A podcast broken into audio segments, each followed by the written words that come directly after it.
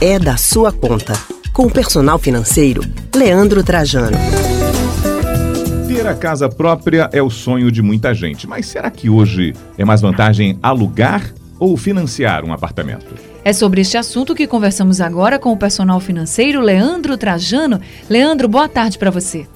Boa tarde, Anne. Boa tarde, Raul. Boa tarde, Leandro. Será que vale a pena financiar ou alugar o um imóvel, Leandro?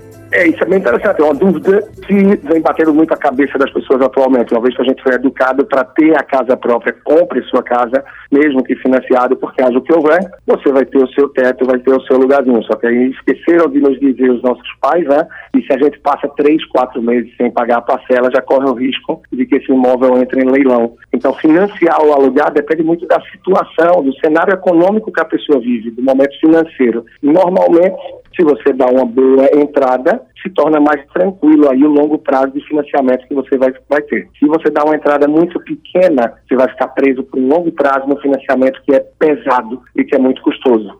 Agora, o aluguel, se você for pensar assim no custo por mês, por exemplo, o aluguel sai bem mais barato geralmente do que o, o valor de uma parcela de um financiamento. Mas tem aquela história também, você paga hoje e já está devendo amanhã. O que fazer então?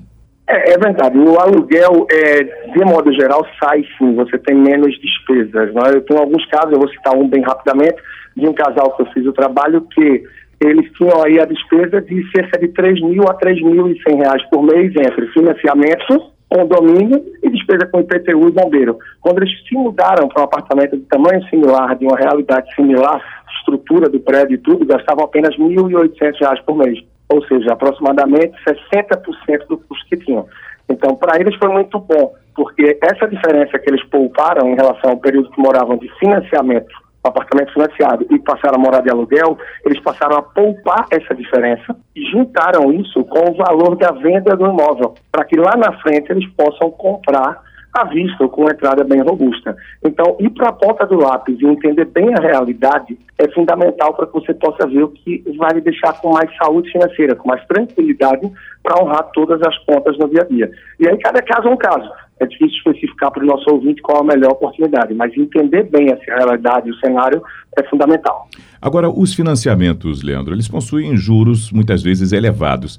É possível negociar a variação entre bancos? É, os bancos já vêm para você, de acordo com o seu perfil e com a análise que eles vão fazer do seu CPF, enfim, de todo o seu relacionamento com o banco, se é uma instituição nova, que você está começando o relacionamento, eles já vão vir com alguma taxa proposta. A partir daí, sim, você pode tentar uma negociação e, sobretudo, procurar mais de uma instituição financeira, para que você possa comparar entre essas instituições qual vai ser a mais vantajosa para você no custo efetivo total do financiamento e não olhando apenas a taxa de juros, que é o que muita gente se engana. Você tem que olhar o custo efetivo total, quanto vai vir realmente no final da tua parcela e perceber a partir daí quantos meses, quantos anos você vai estar pagando, de que valor, para que você possa também analisar e de acordo com isso tomar essa decisão. E lembrar que durante o financiamento você também tem a possibilidade de fazer uma portabilidade dessa dívida. Mas para isso, mais uma vez, precisa analisar com calma, já que quando você faz a portabilidade, você precisa pagar algumas taxas também, e que são relativamente altas, e nem todo mundo tem fôlego para isso durante o financiamento. Agora, muita gente pensa que a parcela do financiamento tem um valor integralmente descontado no saldo devedor, mas, na verdade, é apenas parte da parcela que tem esse valor descontado. Então, essa parcela, Leandro, ela é composta por mais o quê? É, essa parcela do financiamento é composta por essa parte que é amortizada, que é reduzida do saldo devedor, pela parcela também a parte de juros, o seguro do financiamento, a taxa de administração e eventualmente mais alguns acessórios, ou seja, ela é composta por vários itens.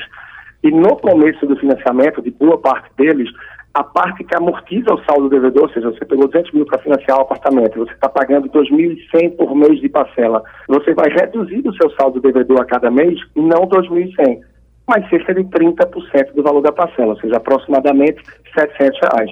Durante um bom tempo, fica nessa média, nessa proporção de 30%. À medida que vai chegando ao fim do contrato, é que isso vai mudando um pouco. Claro, isso vai depender do sistema de financiamento que você pegou, mas aí eu estou falando do que a maioria dos brasileiros fazem.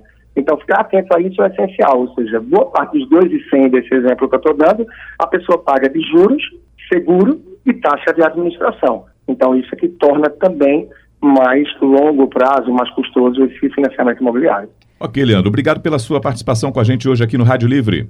Tá bem, um grande abraço. E para um pouco mais de informações, reflexões não só sobre esse tema e outros também, eu estou lá no Instagram com o perfil arroba personal financeiro. Grande abraço. Tá certo, Leandro. Grande abraço para você e até semana que vem. A gente acabou de conversar com o personal financeiro Leandro Trajano.